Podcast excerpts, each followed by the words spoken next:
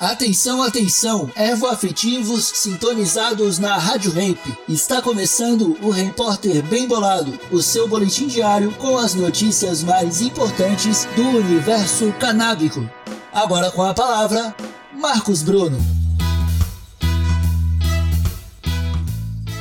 Idosos comprarão maconha medicinal sem receita e com desconto nos States.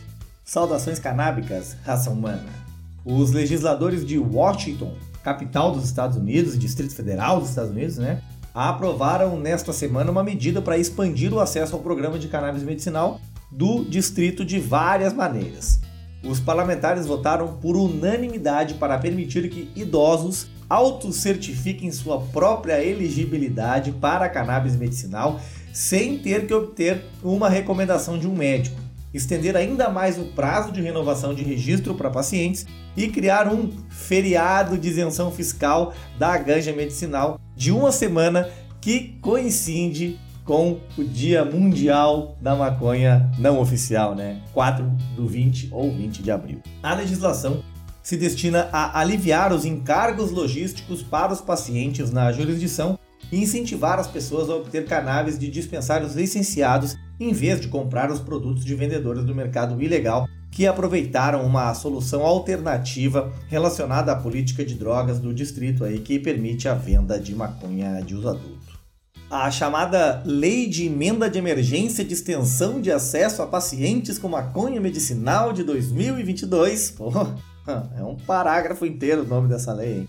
Enfim, essa lei ajudará a lidar com o aumento dos custos de cannabis em dispensários licenciados e, abre aspas, a ameaça contínua representada por vitrines de serviços de entregas ilegais, fecha aspas, diz o texto. Com relação aos idosos com mais de 65 anos, a proposta faz com que esses indivíduos não precisem mais passar a obter recomendações e renovações de médicos para continuar acessando produtos de cannabis com base na autocertificação por necessidade médica.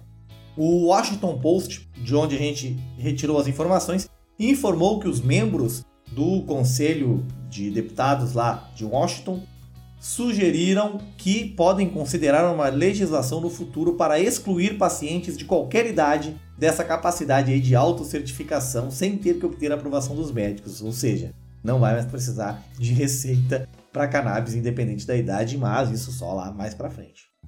Em geral, também expandiria a legislação de emergência anterior que os parlamentares aprovaram no auge da pandemia para estender a elegibilidade para o registro de programas de cannabis. Por fim, a medida cria um incentivo para manter as pessoas fora dos mercados ilegais, criando a Semana de Feriado de Imposto sobre vendas de cannabis medicinal, onde os pacientes não pagariam imposto sobre vendas que é de 6%. Aí valeria de 20 de abril de 2022, né, o Dia Não Oficial Mundial da Maconha, até o dia 24 de abril de 2022. Muito legal essa medida, né? Lembrando que lá nos Estados Unidos o CBD, só o CBD não precisa de receita médica, é só produtos com mais de 0,3% de THC. Aqui no Brasil, né, precisa de receita para qualquer tipo de produto com cannabis e, né, senão a gente desconsiderar as associações, né, que fazem um trabalho num, num limbo jurídico aí, para importar é, precisa de receita, autorização da Anvisa e para comprar em farmácia precisa ainda de uma receita especial, é, dos, as mesmas receitas aí é, de produtos como morfina, né? O que deve mudar nos próximos anos, mas enfim, lá nos Estados Unidos, sequer receita vai precisar.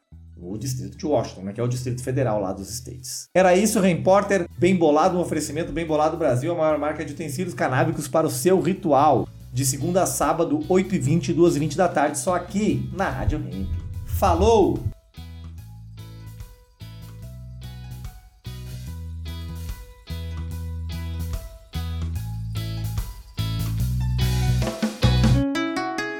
Rádio Hemp.